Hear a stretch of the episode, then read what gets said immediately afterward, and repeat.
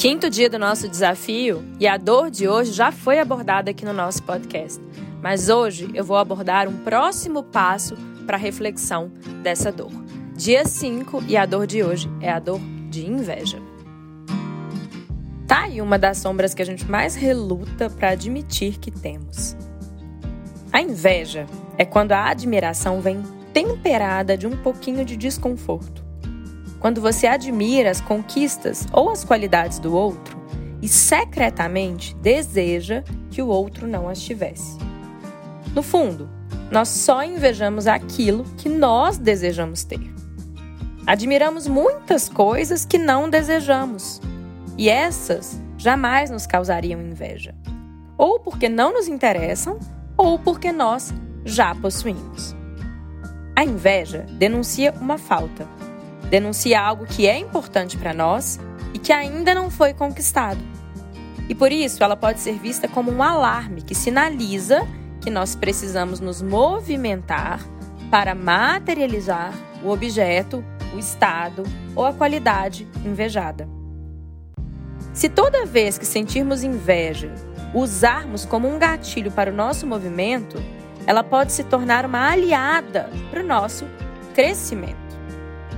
Mas, para a gente conseguir se movimentar diante da inveja, é necessário que a gente tenha antes construído clareza sobre o nosso potencial e sobre as nossas limitações. O que acontece é que muitas pessoas, quando sentem inveja, mesmo que já tenham entendido a inveja como um alerta de algo que é importante para elas, e que precisa ser transformado em movimento, acabam repetindo o caminho traçado pela outra pessoa, na expectativa de ter o mesmo resultado do outro.